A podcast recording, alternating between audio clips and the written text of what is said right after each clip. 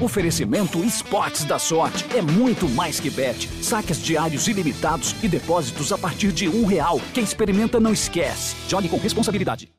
Olá, esse é o podcast do Prazer Feminino, nosso programa no GNT. Aqui você aprende sobre prazer e sexo de um jeitinho leve, divertido e sem tabus. Eu sou Marcela McGon, obstetra, ginecologista e formada em sexualidade humana e terapia sexual. Eu sou Carol Conká, cantora, apresentadora e sem papas na língua. Segue aqui com a gente que o episódio de hoje vai te ensinar e te acolher, pode acreditar.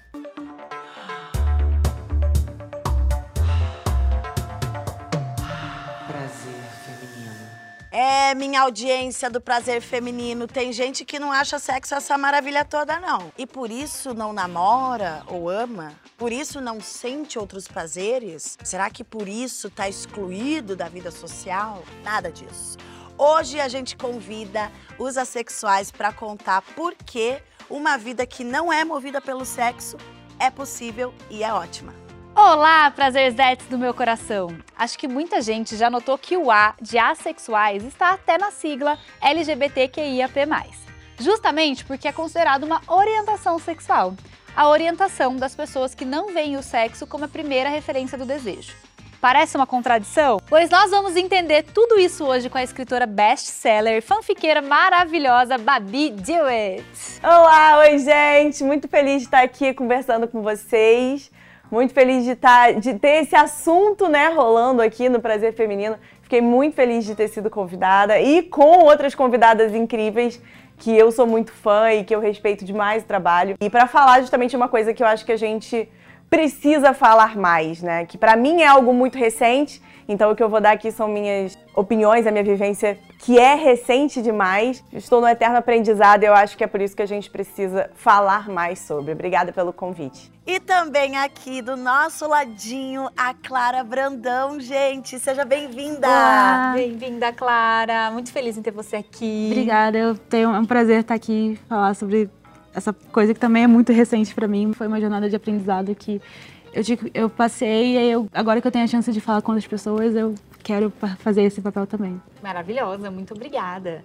E também Briana Nas, que bem pertinho da gente. Olha que privilégio.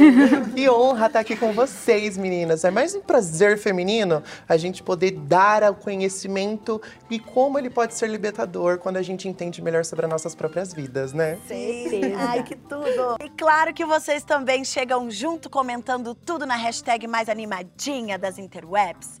Prazer Feminino no GNT. Vai lá. Logo de cara, a gente quer conhecer nossas convidadas porretas. Então vamos começar, gente, com orientação sexual, identidade de gênero de vocês. Eu me considero uma pessoa sexual e a minha identidade de gênero, eu sou uma mulher cis. Maravilhosa. E você, Babi? Eu sou assexual, eu sou demissexual e também sou uma mulher cis.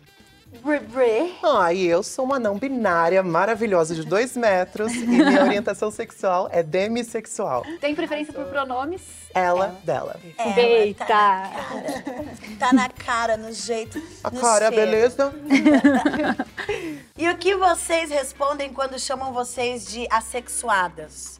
A gente mesmo já confundiu bastante. Ah, e eu falo que eu não sou uma estrela do mar, né? Por mais que eu gostaria de estar lá me dividindo celularmente, não é. E é importante a gente falar porque existe uma divisão entre o que é realmente ser assexual e o que é ser assexuado, né? Que faltou o quê? Ensino fundamental. Gente precisa melhorar, hein? Faça as honras, então, por favor, para a galera de casa. Uma pessoa assexual é alguém que não se enquadra nas definições do que a gente entende como padrão pelo desejo sexual. Então, é alguém que não sente o desejo sexual ou sente em algum nível muito específico. Eu, como demissexual, se é, identifico a minha orientação sexual como alguém que só consegue ter a intimidade uma vez que ela tenha a proximidade romântica ou emocional com alguém. Então não consigo de jeito algum me tornar íntima de uma pessoa se eu não conheço e não tenho proximidade com ela. É assim, reações fisiológicas mesmo se eu me forço. E o que é assexuado para quem perdeu a aula de biologia? Assexuado. Aí você já me pega, você que é a médica, porque aqui eu já não vou lembrar de cabeça não. Assexuado é qualquer organismo assim que não que não precisa da troca de gametas com outro com outro espécime para para poder fazer reprodução. Eu espero muito muito que esteja certo, porque eu É falei com isso, tanta é isso confiança. Mas o importante é falar com confiança, porque daí, tô brincando, como estrela do mar, eu Como uma estrela do mar, como a ameba. Não é. As convidadas usam palavras muito chiques, gente. Adoro, Babi, eu adoro ouvir vocês falando, eu gosto. Você já ouviu isso? Tipo, alguém te chamando de assexuada? Eu já vi falando pra outras pessoas, né? No meu caso, ah, muito mais é a indignação de falar como se isso não existisse, assim, sabe? Do tipo, ah, o seu sentimento é um sentimento normal. Todo mundo é assim. E aí rola aquela indignação de, tá, se todo mundo é assim, então por que, que eu sofri tantas violências a vida toda, né? De mim e de outras pessoas, se é uma coisa normal na teoria, né? Então, é, não exatamente palavra, mas muito mais com essa dúvida que também machuca bastante. Com a invalidação, né? Invalidação total, é. Até porque a gente entende que não é só novo pra gente, é novo pra todo mundo, é uma, é uma, né, assim, é algo que rola essa invalidação por essa, eu acho ainda por essa falta de conhecimento. Por isso a importância da gente falar sobre isso. É, gente, num mundo onde tudo é sexo, demorou pra gente notar que eles existem. Estima-se que 1% da população seja de assexuais. Inclusive, eles têm uma bandeira linda que representa, que é essa daqui, ó. E as cores estão relacionadas aos diferentes tipos de assexualidade. As cores, elas significam diferentes partes da comunidade que se entrelaçam, né? E Se a eu fosse é assim. chutar, É, de ladinho. É, inclusive tem que deitar aquela ali, né? Que tá Ah, um pouquinho aqui, pezinha. Vamos deitar ela agora. Pronto, É belíssima. assim. aqui a representação é feita certo. É. Aprendendo junto aqui. Deu pra ver que é bem plural e tem vários espectros, mas já já a gente vai falar sobre isso. O dia 6 de abril é o Dia Internacional da Assexualidade. E o coletivo Abrace, que promove educação e visibilidade sobre as assexualidades, define a sexualidade como: vamos lá, ausência total, parcial, condicional ou circunstancial de atração sexual, toda identidade em que o sexo não é referencial primário do desejo e da atração, voltados para um relacionamento íntimo por outra pessoa. É, é isso mesmo, convidado? Isso mesmo. É, acho que fala até essa parte da parcialidade já aborda a demissexualidade. Porque não é a ausência completa do desejo ou da atração, mas é ela em algum nível, em uma situação específica. No meu caso, eu levo bastante tempo para me aproximar de uma pessoa. Já outras, pode demorar um pouco menos, mas sempre tem essa barreira. E é sempre aquele ciclo que começa, e quando você começa a ver o padrão, e que em, vo- em você que é quando bate aquela coisa de "Hum, talvez isso não seja normal. É, Isso quando você não se força a tentar se encaixar na expectativa social de como você deveria estar performando a sua sexualidade, né? Babi, como é que chama uma pessoa que tem interesse sexual, para o nosso público saber? Que tem sempre, né, com constância. Alossexual? Alossexual. Alossexuais? Isso. Só pra gente saber, pra gente, se a gente falar aqui um Com momento, certeza. né? Eu, eu e Carol, por exemplo, seríamos alossexuais. É, Homossexuais, porque sente prazer. Como que é? o que não é assexual é alossexual. Gente, como é que alguém se descobre assexual? Como foi com você? Vamos começar pela Babi. E demorou muito tempo para eu poder me para eu poder descobrir que até que existiam outras pessoas que sentiam do mesmo jeito, porque a minha volta eu nunca tinha, né, tido uma relação ou não tinha conhecido alguém que tivesse a mesma relação com o sexo que eu. Desde quando eu era muito adolescente, assim. Eu sempre tive amigos extremamente sexuais e às vezes na primeira vez já rolava sexo, eu já tinha esse interesse, esse desejo e eu nunca consegui entender muito isso. A primeira vez que eu fiz sexo eu tinha 18 anos, hoje eu tenho 35 e foi não foi exatamente porque eu tive vontade. Foi porque eu passei a adolescência inteira ouvindo que aquilo era uma coisa normal. Eu assisti em todos os filmes, o grande momento da personagem era o momento onde ela fazia sexo com o cara, sabe? Então tinha aquele encontro e tudo mais. Então eu sempre achei que aquilo fosse a norma e que o que eu sentia, a forma como eu sentia sobre o sexo, era que talvez eu tivesse algum problema. Era, era o que eu ouvia às vezes das, das terapeutas ou o que eu ouvia das pessoas, que era uma coisa meio, ah, às vezes você tem um problema de hormônio, às vezes você tem um problema psicológico, alguma coisa, né, que você pode tratar, que você pode descobrir, ou então você ainda não encontrou a pessoa certa pra isso. Sempre tem uma desculpa, assim. E eu, como eu não sabia que, que existiam, né, essa, esses espectros e tudo mais, eu só aceitava como se eu tivesse alguma coisa que eu precisasse corrigir. E aí foi quando eu comecei a, a- a realmente ficar pensando assim, será que eu deveria estar me agredindo desse jeito pra é, agradar a outra pessoa. Só que eu levei aí mais 15 anos, sei lá, mais 10 anos pra poder é, entender que não sou eu que não satisfaço a outra pessoa, sabe? Eu sou quem eu sou e a outra pessoa talvez só precise de alguém que, que, que tenha o mesmo tipo de sexualidade ou que, que encare a- o sexo da forma como essa outra pessoa encara, assim. Então hoje eu tô num relacionamento, eu sou ace, meu namorado também se sente dessa forma, meu namorado também se entende dessa forma. Então a gente vive uma relação extremamente amorosa, uma relação extremamente de, de trocas absurdas e, e muito legais e de muito carinho e companheirismo, sem precisar envolver o sexo. Não é que nunca tenha e que não vai rolar, às vezes até rola, mas assim, não é uma coisa que faça diferença do tipo, se não tiver sexo, você não me ama, sabe? Que é uma coisa que eu ouvi demais a vida toda. E você, Bri, como que foi esse processo de descoberta pra você de assexualidade? Quando a Babi estava contando sobre a história dela, muitas coisas foram semelhantes, principalmente nesse ponto de você perceber que está fora da norma. E eu me vi por muito tempo tentando me forçar a ser igual aos meus irmãos, a ser igual aos meus amigos, a ir para as festas, ficar. Só que toda vez que eu me forçava a fazer algo que era completamente não natural, eu tinha reações literalmente fisiológicas de crise de ansiedade, eu tinha problemas assim que minha barriguinha, quando eu fico mal emocional, a barriguinha sofre. Então a barriguinha já direcionava que não tinha alguma coisa legal. E como eu tive diversos processos de me, primeiramente na- no início da adolescência, me identificar enquanto um garotinho gay, depois me descobrir enquanto uma pessoa trans, essa questão da demissexualidade ela só veio para mais tarde na minha vida. Mas quando eu descobri ela, finalmente eu tirei aquele sentimento pesado que eu tinha quando olhava para minha própria vida, de perceber que eu não sou quebrada, porque a sensação era tem alguma coisa errada comigo. Eu sou quebrada. Por que, que eu não consigo ficar com as outras pessoas? Por que, que eu não consigo me envolver intimamente com os outros com a facilidade que eu vejo meus amigos fazer? Deve ter alguma coisa errada comigo. Mas no futuro, quando eu descobri o demissexualidade, que não é atração sexual pela Demi Lovato, que, eu- que também, né, que a gatinha é maravilhosa, é, eu descobri a oportunidade de viver a minha vida tranquilamente e de ter orgulho do meu próprio processo, de respeitar o meu processo. Porque muitas vezes a gente também passa por processos de forçar a sexualidade, de se forçar a entrar em relações íntimas com outras pessoas.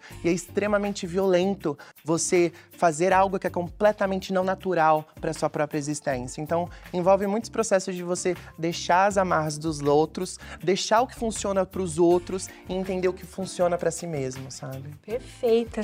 E você, Clarinha, como foi esse processo Ah. de descoberta? Eu, por muito tempo, usava esse fato de eu não ter interesse muito em ninguém, nem de namorar, nem nada, como uma vantagem pra mim, porque minha, porque minha família é evangélica.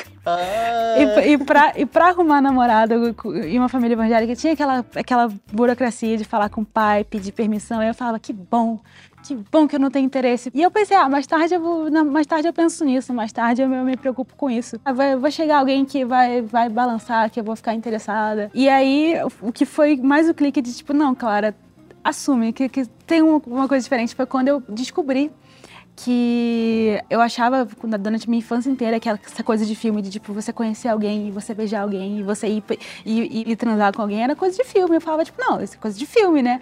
E aí eu comecei a conversar sobre sexualidade com os meus amigos que cresceram comigo. Eles falavam tipo, não, eu já fiz isso algumas vezes. Eu já... E eles falavam de tipo esses dates aleatórios meio precários que eles tinham. Eu ficava tipo, caraca, eu sou errada. E mesmo quando passou na minha cabeça, eu falei, eu nunca faria isso, não é nem porque eu achava que era depravação, nem nada disso, só que, tipo, eu não tinha o desejo disso, nem, nem vontade, tinha não. interesse. É, não era vontade. Você se sentia quebrada, igual É, a todo, todo esse se sente quebrado. Todo se sente quebrado, até você entender que você não é Até quebrado, só entender. é diferente. Todo E mundo. tá tudo bem ser diferente. E tá tudo Nossa, bem ser tá diferente. bem, E que bom ser diferente. E aí, Pra todos vocês, esse primeiro contato foi, foi internet? Foi, foi, foi descobrir. foi- É porque é difícil, de- é difícil encontrar pessoas no nosso dia a dia que falem sobre isso, assim. eu acho que a internet possibilitou muita gente de conseguir sair da bolha e fazer essas perguntas um pouco mais complicadas, É correto? porque eu, eu acho que pela internet a gente tem aquele, aquele processo da representatividade. É, e você conhece gente muito fácil. Aquela pessoa falando, nossa, ela traduz a minha existência. Isso faz tanto sentido pra mim. Aí no meu, no meu caso, eu já conhecia o termo, mas eu não sabia exatamente o que isso implicava. E aí eu tava batendo papo com um amigo meu. Eu acho que eu, que eu tenho em algum lugar ali do espectro esse. Ele, ah, vê esse fórum aqui. E aí foi um fórum que ele me mandou e eu li um monte de coisa. Eu falei, tipo, é, faz sentido. É isso. Foi, foi isso. Qual E que é aí, a importância do... acho que da, da- dessa orientação sexual na sigla LGBTQIAP+. Porque muita gente fica, o que é o A? É, O que é o B? Não sei o quê. E o- qual a importância? Tem, tem duas coisas que eu gostaria de falar sobre isso. A primeira é que ah, essas- esses rótulos não são fixos, não é uma coisa fixa. Então, tipo, você pode se identificar. Tipo, o, tipo a Briana, ela falou que, que ela começou a jornada dela se, se, eh, achando que era um menino gay. E depois descobriu que era outras coisas. Sim. E essas coisas mudam. Inclusive, até porque quando a gente fala de ser ace ou de ser demissexual, isso não implica necessariamente que você se sente atraído por pessoas que são femininas ou que pessoas são Exato. masculinas. No meu caso, eu sempre senti atração por homens. E naquela época, a única referência que a gente tinha era tipo, você é gay. Ou você não é. Não tinha um meio termo, não tinha uma coisa assim. E aí, conforme eu fui adquirindo esses conhecimentos, eu falei, pera, pera aí, tem mais coisa aí. E aí os rótulos eles, eles servem pra colocar nomes e pra te fazer sentir que tipo é é, de ver- é, um- é uma coisa Pertencimento, é né? um pertencimento, uma questão de pertencimento. Sempre que a- as pessoas me trazem esse questionamento, né? Ah, mas você acha que precisa dessas siglas? Eu acho que é isso. Precisa. precisar. Precisa. Não- assim, aí o ideal é que pudesse ser tudo fluido e ninguém precisasse, né? Mas precisa por É. isso, né? Pra eu saber onde eu... Tipo, tem gente igual a mim, então eu não sou É bom. quebrada. Sim. É muito bom você ter um nome pra uma coisa, porque você coloca você coloca nome no, no, no- no sentimento que você fala não não é que não é que eu seja estranho, não é que eu seja errada, é só que tem essa diferença aqui. Eu acho que é muito mais pra não se sentir sozinho, gente. A gente, quando tem um. Quando acaba tendo um rótulo desse, não é sobre se limitar a algum tipo de nome ou rótulo e tal. Mas eu acho que é muito mais sobre a gente se sentir pertencente a algum lugar e com isso a gente não se sentir sozinho. Porque no fim, pessoas alossexuais, inclusive as que não têm o conhecimento, o, o conhecimento ou enfim, ou, ou não entendem sobre as outras sexualidades, por exemplo, vão impor a, a a alossexualidade em cima dos, das relações, sabe? Não é nem sempre é por querer, às vezes é por falta de conhecimento mesmo da, da- disso. E, e já escutei de, de ex-namorado meu dizendo que se eu ah, não faço sexo com ele, que eu, eu não amava ele. Então você acaba se violentando, achando que faz parte é, do- da relação, que é obrigatório aquilo acontecer e que tem algo de errado com você. Então, o rótulo, pra mim, serviu pra eu pra enxergar que eu não tava sozinha e que existiam outras pessoas como eu, assim. E quando eu penso nessa questão da comunidade LGBTQIAP+, e o A dentro da sigla, muito além de, do que fazer pertencente, eu acho que é para trazer visibilidade das problemáticas que a comunidade enfrenta por ser e não seguir o padrão esperado por elas. Porque a comunidade ACE está enfrentando estupro corretivo, está enfrentando diversas violências. Então, quando a gente traz o A para nossa comunidade, a gente fala sobre as violências e a gente também traz a visibilidade para que outras pessoas que estão presas nessas expectativas de viver o padrão se sintam libertas para poder viver da melhor forma possível. Eu queria uma ajudinha de vocês agora para a gente conseguir explicar essas subclassificações, o espectro. Acho importante para as pessoas entenderem, né? Que estão representadas na bandeira. Né? Eu vou ler aqui quais são essas subclassificações que a gente tem e aí a gente fala um pouquinho sobre isso. Assexual romântico, apesar de não ter interesse na prática sexual com outra pessoa, pode ter interesse romântico. A alossexualidade, ela traz essa coisa que o amor é o sexo, o amor é a atração. Ah, eu te amo porque eu tenho tesão. Então, quando a gente parte de compreender um pouco as divisões, a gente entende que existe a orientação sexual ou a orientação assexual, no nosso caso, e aí a gente tem a parte também de orientação romântica, onde a pessoa pode ter atração romântica de uma forma ou outra, ou também pode não ter nenhuma. Nunca foi uma questão pra mim de tipo de, de ter um, um relacionamento que é um platônico ou romântico. É é uma coisa que eu que eu interessaria. É só que a questão sexual não é uma prioridade nessa, né, nessa lista, sabe? E aí o assexual aromântico, então, seria essa pessoa que também não tem atração romântica. Isso. Pelo menos eu acho que ela não tem a dificuldade de querer se apaixonar É. por alguém. Eu conheço. É muito divertido falar com esse amigo meu, porque ele tem uma experiência completamente diferente. Ele fala que, tipo, é, que ele, que ele só. Ele fala zoando, mas ele fala que só se interessa na piranhagem e não na parte romântica. e pra isso mim é o o quê? contrário. Quando é piranhice, é o que o nome? Alossexual. Piranha. Alossexual. Piranha, piranha, qualquer orientação, viu? Demissexual. Sexual, né? É, só consegue sentir atração por Pela alguém Demi se tiver Lovato. grande. Meu Demi Lovato. É a Demi? É a Lovato? Demi Lovato, que também sou, mas não é sobre isso. Mas aqui, né, aqui, ó. Só consegue sentir atração sexual por alguém se tiver grande sentimento romântico por essa pessoa. E eu queria até complementar, porque não é só sentimento romântico. Ah, tá. Pode ser um sentimento fraternal também, entendeu? Pode ser um amigo, um colega de trabalho que você convive há muito tempo. Inclusive, eu ouço muito que pessoas Demi sofrem, sofrem muito disso, de só Sim. se apaixonar por amigo. Sempre tive relacionamentos, desde quando eu era mais novinha, eu sempre gostei de namorar. Mas é aquilo, a parte do sexo só vem se eu tiver uma, uma, uma conexão muito além com essa pessoa. Então, existe essa, essa, essa, essa coisa de ter que trazer a pessoa primeiro pra sua vida, pra você poder entender quem ela é, pra eu poder ter qualquer interesse sexual. Então, Pra mim é fora de cogitação ter a coisa do sexo no primeiro encontro. É, eu convivo muito com fandoms, né? Com pessoas que são fãs, que tem essa coisa de olhar pra um artista que gosta e falar: Nossa, meu sonho era casar com esse cara, meu sonho era dar muito pra ele, meu sonho era, nossa, queria essa pessoa pelada. E aí ver a foto de um artista, né, seminu e ficar, ui, meu Deus, não sei o quê. Na minha cabeça era sempre do tipo, eu ser melhor, melhor amiga deles, entendeu? O meu sonho era ir no casamento do meu ídolo e tal.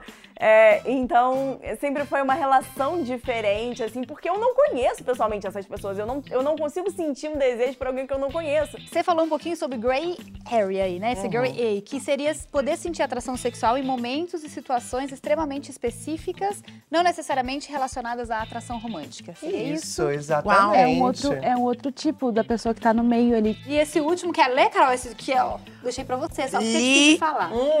Li e não entendi. Mentira. Tá escrito litro, mas tem um H, então é litro. romantismo? Acho que te romantismo. ah, tá. É que como tá junto, eu já ia falar litro romantismo. Eu ia falar o quê? Quantos litros de romance tem aqui?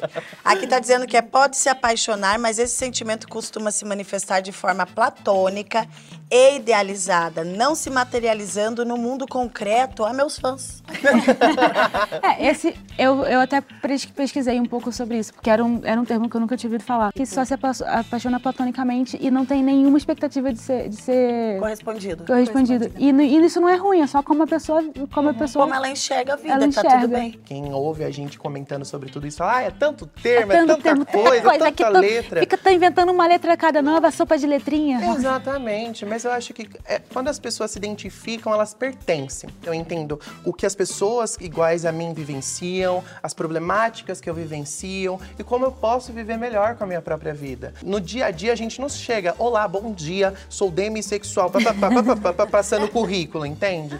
Isso entra em discussões específicas, em momentos específicos, pra gente falar sobre a forma como a gente lida intimamente, né? Inclusive, quando entra, entra dentro de um relacionamento. Foi o que eu fiz com o meu atual namorado, Gabriel. Eu já cheguei pra quando eu conheci ele, achei muito legal e tal. E antes de sequer, né, assim, envolver ele na minha vida, eu sentei e falei: olha, eu sou assim. Eu enxergo o sexo dessa forma, né? A primeira vez, é o primeiro relacionamento que eu tô tendo onde eu já entendo o que eu gosto, o que, que eu quero e o que eu não gosto, entende? Assim, a pessoa começa, ela escolheu estar num relacionamento comigo sabendo que eu sou assim. Eu acho importante, até pra alinhar a expectativa, porque é, você pode estar num relacionamento onde anos depois, sei lá, meses depois, anos depois, você já tá num envolvimento enorme com a pessoa. E aí ela fala, ai, eu esperei, achei que você fosse assim, eu achava que você era assim, porque as pessoas criam expectativas um com o outro. E aí vira uma agressão contra a gente também, uma violência de falar, achei que você me- pudesse me satisfazer mais, entendeu? Eu achei que você fosse melhor nisso. Eu já ouvi muita coisa assim. Você acaba sofrendo, sofrendo uma reação de uma coisa que não, não, tem, não tem absolutamente nada a ver com o seu controle, sabe? Você não consegue apertar um botão no seu cérebro e falar, tipo, agora sentirei tesão. Sabe? Não, não funciona assim. E essa clareza seria linda se a gente tivesse em qualquer, se a gente aplicasse em qualquer tipo de relacionamento, né? É. Desde o começo eu já alinho as expectativas da pessoa em Gente, relação a é. tudo, né? Eu faço Gente, isso. Eu já falo já, já, eu tenho alguns transtornos, eu tenho alguns problemas. o Brasil viu e eu falo, eu tô fazendo tratamento, você quer vai aguentar o rajadão? Essa forma de ser mais transparente é mais leve pra relação. É, É. já deixa tudo alinhado, né? Gente, a gente tem um quadro aqui maravilhoso que se chama Lugar de Falo, que é onde a gente tira dúvidas, geralmente, né, das pessoas, dos homens, principalmente na rua, dos homens cis na rua. Mas, dessa vez a gente trouxe um depoimento de um grande amigo meu, que vocês já conhecem, participou comigo do BBB, o Vitor Hugo. Vamos ver o que, que o Vitor falou sobre isso. Olá, eu sou o Vitor Hugo, sou cantor e psicólogo e tô aqui para falar um pouco mais sobre como foi o meu processo de descoberta da minha sexualidade. Eu não pensei num primeiro momento que eu fosse sexual. Já pensei que eu pudesse ser heterossexual, depois homossexual, depois bissexual. E quando eu percebi que na verdade não me encaixava de fato nenhum desses outros três, né, lugares, foi o momento que a, a sexualidade apareceu na minha vida. Foi de uma maneira completamente por acaso, né? Foi durante uma aula no meu mestrado de saúde pública. Então a gente estava falando sobre orientações sexuais e aí as três principais eram homo, hétero, bi, né? E aí eu me lembro que uma aluna falou: "E a sexualidade, né? Por que a gente não vai falar sobre essa orientação sexual?" E aí a professora ela comentou assim: "Não, porque ela é muito mais complexa, então a gente não vai ter tempo para trabalhar nessa aula." E eu fiquei muito curioso, né? Fui pesquisar, cheguei em casa, eu peguei esse assunto para apresentar como seminário. E na hora que eu li, né, que eu peguei o artigo científico e fui ler, eu já me identifiquei de cara. Eu me emocionei muito, né? Eu já comecei a chorar porque eu falei assim, cara, é isso, eu sou essa pessoa, né? E a definição era bem clara, ela falava que é uma pessoa que pode até sentir atração, né, romântica por ambos os sexos, mas não necessariamente sexual. E pra mim esse era o maior conflito, porque eu sabia que eu queria ter um relacionamento com algumas pessoas, mas eu nunca queria de fato ter um relacionamento sexual com essas pessoas. Também foi interessante porque eu tinha passado por situações de, de violência, de sofrimento antes dessa minha descoberta. Eu cheguei a procurar ajuda médica, psicológica, e assim todos os meus exames estavam ok, mas mesmo assim, né, é, resolveram seguir para um tratamento hormonal, né, e também com remédios para disfunção erétil, que não era o caso, né? E então eu me senti muito violentado nessa época, porque eu sabia que não era sobre isso, não era sobre eu não ter uma ereção, não era sobre eu não conseguir fazer sexo com alguém ou ter uma paquera com alguém ou sair com alguém. Era sobre o meu querer de ter uma relação sexual. Então, por ser homem, eu sinto que muitas vezes é caído sobre nós a, a, a responsabilidade de que um relacionamento ele tenha sexo, né? Então, eu sempre busco para me relacionar pessoas que tenham essa visão ampliada de que um relacionamento não é baseado em sexo, né? Pode até ser, mas não é só. E muitas vezes, na minha experiência, eu percebo que as pessoas acabam não querendo prosseguir uma relação. Então, a importância de a gente ver outras pessoas assexuais na mídia ou falando sobre a sexualidade é que a gente não se sente só. Né? Muitas vezes nós somos invisibilizados, mesmo dentro da sigla LGBTQIA+, muitas vezes o A, ele não é colocado numa posição de destaque. Então, muito obrigado pela oportunidade de falar sobre a sexualidade. Um beijo, Marcela e Carol. Saudade de vocês. Ah, um Muito beijo, bom, querido. Muito legal ouvir. É muito legal, ele trouxe um ponto muito interessante que os, acho que para homens cis isso também deve ter um outro recorte, Uhum. né? Porque rola meio que um, mulher não gosta muito de sexo, Sim. e mas homem cis não existe esse espaço. Não Acho existe. Até homens trans, mas homem cis mais esse espaço do não existe você não gostar de sexo, né? Como precisa assim? performar, Precisa precisa, performar. representar, né? Ser um macho que pegador, que vai, que Aquela faz. coisa E da masculinidade esse tóxica que- macho não consegue estar performando essa expectativa sobre a masculinidade ou como um homem deve performar sexualmente. Eu acho que é aí que a gente gente entra num pauta de depressão, ansiedades e muitas problemáticas que envolvem isso, como no caso do próprio Victor falou, de se forçar a fazer uma terapia hormonal para tentar recompensar isso de alguma forma. É, violento. É, é um dos exemplos muito claros que a gente vê, que é quando a gente fala que, a- que o patriarcado e a, e uma masculinidade tóxica não só afeta as mulheres, afeta os próprios homens que estão, no- do- que estão em posição de privilégio na, numa sociedade patriarcal. E eu queria usar esse momentinho que eu falo mais sério, de um ponto de vista mais médico, para fazer um alerta contra essa ideia que a gente tem que sexualidades diferentes ou não normativas são questões médicas, hormonais ou até mesmo psiquiátricas, ou ainda traumas, tipo o que acontece com os assexuais.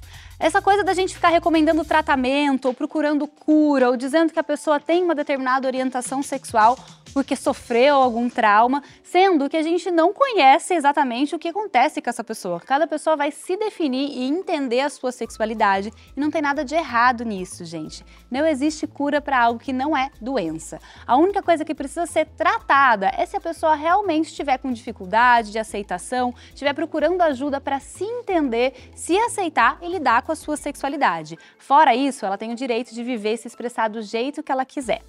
Além disso, quero te chamar para um outro assunto que pode gerar dúvida no fim desse episódio, né? Será que libido baixa e assexualidade são a mesma coisa? Como que eu faço para diferenciar? A gente trouxe aqui a assexualidade como uma orientação sexual, algo que faz parte da identidade, né? De uma vivência toda dessa pessoa que provavelmente existiu durante a vida dela toda, mesmo que ela tenha se entendido mais tardiamente. Já a libido baixa é quando eu tinha um padrão sexual, eu identificava como uma pessoa alossexual, que tem interesses sexuais, mas em algum momento da minha vida eu percebi que esse interesse diminuiu, ou que esse interesse se alterou muito a ponto de me incomodar sobre isso. Então a libido baixa é quando você tem interesse sexual, mas ele mudou em algum momento, e a assexualidade quando o seu interesse sexual é condicionado a algumas coisas, como a gente trouxe aqui, ou quando ele simplesmente não existe dentro de um relacionamento. Nos casos de libido baixa, aí sim vale a pena procurar um profissional caso você esteja incomodado com essa situação, para entender se precisa de algum ajuste hormonal ou se é só uma fase de vida e como você pode melhorar essa situação para você. Gente, as ruas apontam. Elas apontam muitas coisas. Elas apontam pra você, apontam pra mim, elas julgam, mas aqui também vamos para as ruas entender como está a visibilidade dos assexuais. Bora. Sexual é a pessoa que ela não sente vontade de fazer sexo. Ah, eu acho que é uma pessoa que não sente atração sexual por nenhuma outra pessoa. É um termo que, inclusive, hoje em dia está em alta na discussão, porque nem todas as pessoas têm eh, essa vontade de se relacionar, então, sexualmente, né? Isso não ini- inibe ela de sentir atração, de sentir carinho por outras pessoas. Eu, eu para mim, uma pessoa que não transa, ela não é uma pessoa de bem com a vida. O sexo na minha vida é prioridade, sim. Se eu estou me relacionando com alguém, 70% é a parte do sexo. Eu teria um relacionamento sem sexo.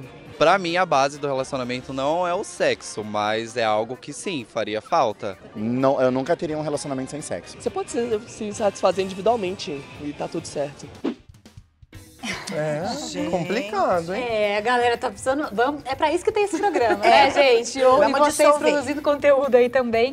Que isso, né? Acho que se limita a esse entendimento do não quer sexo. Não, e, gente, o negócio do se você não faz sexo, você tem. Como é que é? Que é, é, é- A é pessoa é mal-humorada. Mal-humorado. Mas isso é, uma é um costume, as pessoas têm esse negócio de virar e falar do tipo, ah, você tá, tá, tá, tá brigando muito, vai fazer sexo, é porque não tá fazendo sexo suficiente, Mal sabe? comida. Sempre conectado É. ao sexo, assim, é mal comida esse negócio, exatamente. Mas eu acho que é por causa da visão alossexual. Querendo ou não, tem isso. A gente tá falando de uma maior parte da população que vê o sexo como parte do seu dia a dia. Então, quando entra em choque com a comunidade ACE, que mostra uma outra perspectiva, aí eles começam a debulhar as coisas assim, "Ah, aqui na minha vida, É, não, como a não sei o que lá." Marcela falou, é assim? todo, tudo muito binário, né? Sim. Ou, ou, é, ou você faz sexo e é feliz porque é a única forma que, que é possível eles a, a pessoa considerar um relacionamento saudável, ou você é amargurado, vai ficar pra titia e é isso. Mas é por isso que a gente demora pra, pra, pra se entender, tá? É porque a É. gente escuta É. esse tipo de coisa o tempo inteiro. A gente vive É. num mundo que fala isso pra gente o tempo todo. É um mundo muito sexo-centrado. Eu imagino. Você trouxe a questão do relacionamento, o Vitor Hugo trouxe na fala dele também, né? O que, que é importante num relacionamento pra vocês?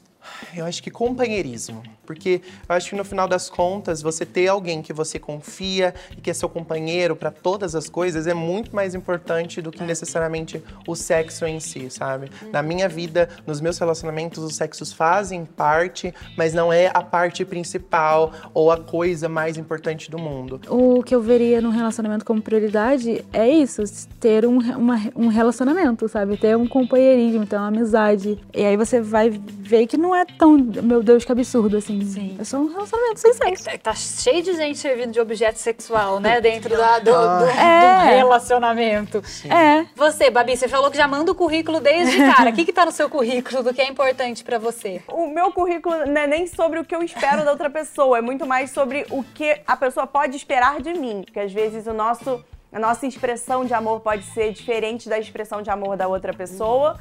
é, e, e você entender o que, que ela pode te entregar, entender o que, que você pode entregar pra ela, é, eu acho que torna um relacionamento muito mais leve e muito mais saudável, assim. Gente, tem, tem um pessoal que confunde as coisas, porque assim, quando você chegou, Clara, eu cheguei a comentar com você, ah, eu acho que eu estou, esse mês, eu estou assexual. E tá errado.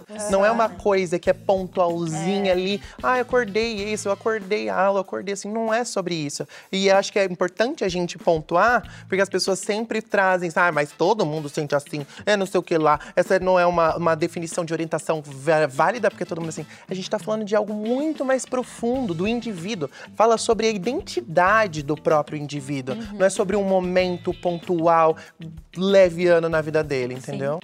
Já ouviram o. Ah, mas você fez sexo pra descobrir que você não gosta? Já ouviu, Clara, essa Ah, pergunta? o tempo todo na minha vida. Sentem falta de representatividade no cinema, nos livros, no mundo pop em geral? Ah, sim. completamente. Sim, né? A gente Cons- tem uma falta né, de representatividades que traduzam de verdade a nossa vivência e que traduzam com, com conhecimento. Vocês estão aí suprindo E nas estamos redes, né? lutando É, pra a isso, gente- né? Assim, no meu trabalho, por exemplo, como escritora, eu já escrevo há 12 anos, eu tenho mais de 12 livros publicados, normalmente, né, juvenil e, e jovem adulto. E desde o começo, meus personagens, eles têm muito essas características de pessoas ace e eu nunca soube. Hoje, revendo esses personagens, eu entendo o quanto eu coloquei de mim neles ali, o quanto o sexo em si nunca foi importante em nenhuma das histórias. Só que hoje, entendendo isso, eu me sinto na, na, numa obrigação pessoal de que os meus personagens sejam ace, né? Que eles sejam DM, que eles possam mostrar na literatura, é, inclusive para jovens que estão em desenvolvimento, que estão em descoberta, para que eles saibam que, que esses personagens também existem, que essas pessoas existem. Porque é isso, a gente cresce se pautando na arte, né? A gente cresce se pautando em filmes, em, em, né, em livros, em música. E se toda música é sobre sexo, todo filme é sobre tem o momento do sexo, toda coisa, né? É, e não é sobre né, a discussão do puritanismo, não é entrando né, nessa parte, não, mas é, é a questão de a gente sempre ver personagens onde a definição da vida e do amor é sexo, você não consegue entender aquilo. Então, eu, como artista e como produtora, eu tento fazer, é, criar mais esses personagens que eu nunca vi na vida, né? E músicas também, tipo, quanto, quantas músicas que não são sobre amor Nossa, eu tem, não tinha sabe? pra pensar nisso. Gente, todas as músicas praticamente que irritam no Brasil, ou é senta-senta, pega-pega, pega bolado, ou é alguém que traiu o outro, que a outra tá sentando O que no não tem nenhum problema. Eu não, é, exato, e e é isso que a Babi falou, não é por uma questão de puritanismo. Eu não acho que isso que seja uma coisa ruim necessariamente. Não, não é. Mas só ter isso é o problema. Só ter Não ter outra opção, né? Eu sempre considerei que o conhecimento é libertador. E da mesma forma que me libertou, eu queria que outras pessoas não se sentissem sozinhas como um dia eu me senti. Então eu comecei a compartilhar tudo que eu aprendia, tudo que eu sabia, para que outras pessoas não se sentissem não pertencentes. Porque esse mundo é nosso e a gente tem que se sentir confortável nele, a gente tem que se sentir como parte desse mundo. Porque quando você sente que não há espaço para você ou que aquilo não é as parte da sua vida, você cogita talvez sair dele. E eu acho que isso é uma, é uma tristeza tão grande, você não se permitir vivenciar todas as experiências maravilhosas que o mundo pode te dar. E eu acho que com o meu conteúdo eu tento sempre trazer esse esperancinha de conhecimento para as pessoas. Eu queria saber de vocês como fica a questão de auto amor, auto, Ai, autoestimulação. Eu, eu Como sempre, eu, eu como tô mais perto da alossexualidade, o prazer por mim mesma sempre foi uma coisa presente na minha vida. E, e como parcialmente essencial. Eu sinto literalmente como se eu estivesse fazendo um amor comigo mesma. Eu acho que não tem coisa mais gostosa do que eu curtir isso comigo. Porque em casa eu sempre tive uma educação assim muito liberta. Quando tinha dúvida, minha mãe fala: pergunta que eu respondo sem problema nenhum. Então eu sempre tive acesso à informação. E eu sempre considerei que eu descobri o que era prazer pra mim era melhor do que deixar que um desconhecido um dia viesse descobrir isso, sabe? Eu falei, eu não vou dar o poder do, do meu corpo, do que me faz bem, do que pode ser bom pra mim, na eventualidade de um dia alguém aparecer pra descobrir isso. Eu falei, não, eu vou explorar essa parte comigo. E é maravilhoso. Não, não, não é uma parada que me interessa muito. Mas são são experiências muito particulares. Eu conheço pessoas que, que, se, que se identificam na mesma, es- na mesma esfera do, do espectro que eu e tem, tem uma relação um pouco mais, um pouco mais ativa com, com o próprio corpo. E é, Então, de o cada. meu, o meu- meu, por mais que seja próximo da Briana, eu não tenho nenhum tipo de interesse, assim. Pra mim não faz diferença e eu... Eu, eu, eu como, pra mim, comer uma coisa gostosa me deixa tão mais feliz, assim, do que... São descobertas muito pessoais, assim. Olha, gente, a verdade é que ninguém, nenhuma de nós aqui tem a obrigação de explicar a sexualidade, mas eu agradeço a paciência e generosidade que tiveram com a gente. Eu, eu aprendi muito. Muito obrigada mesmo. E eu acredito que tem quem tá em casa também aprendeu e quebrou mais um tabu e dissolveu um preconceito aí. Vocês não acham? Eu sinto daqui. Eu tô sentindo. Eu, também. você tá ouvindo? Tá ouvindo? A gente o barulho vai- do tabu quebrando. Aqui, ó. É, eu, eu espero que sim, eu espero que sim, para que a gente possa ficar, né, viver nessa... Numa, cada vez mais uma sociedade mais harmônica aí com todo mundo, né? E esse é um programa aqui que a gente fala sobre libertar prazeres e foi muito legal e fundamental ter vocês aqui trazendo esse ponto de vista do Qual é esse prazer para cada pessoa, né? E como Bom. até mesmo dentro da comunidade esse prazer pode significar em níveis, intensidades e situações diferentes. Quero agradecer demais por vocês estarem aqui trazendo toda essa verdade, com essa paciência também, né? De educar, mostrar que absurdo não é a gente não gostar de sexo, né? É achar que sexo é alguma coisa obrigatória na nossa listinha ali para ser feliz e para ter prazer. E assim, muitos beijos em vocês, uma vida livre e Foi um linda para todos nós. Foi um prazer participar, Beijos, participar Obrigada desse programa. demais, meninas. Foi tudo. Muito obrigada. Ah, é muito, é muito Obrigada, importante ter esse tipo de conversas. E, e, e, se- e o objetivo é sempre, a gente acaba se, se expondo aqui, mas é, o objetivo é sempre que, que alguém ouça e se, se sinta ouvida, que é o que eu, o que eu, às vezes a gente pensa, de- pensa de tipo, poxa, eu podia ter tido essa realização mais cedo, sabe? Sim. Tem Pensando. pessoas que ah, nesse momento estão se descobrindo a sexualidade. Agora. É, exatamente. Tomare. Por isso que a gente precisa falar sobre, falar sobre, levantar a bandeira e falar sobre mesmo, é isso. É. Essa oportunidade que vocês estão dando da gente falar sobre esse assunto em um formato que não é comum, a gente está tendo a oportunidade de conversar com pessoas que de outra forma não, Não ouviria sobre esse assunto, não chegaria até a casa delas. Então, muito obrigada pela oportunidade. E galera de casa, obrigada, sentiu aí, né, a necessidade de continuar se informando que todas nós temos, temos todas essas maravilhosas pra vocês seguirem nas redes sociais aí. Um beijo, até o próximo episódio.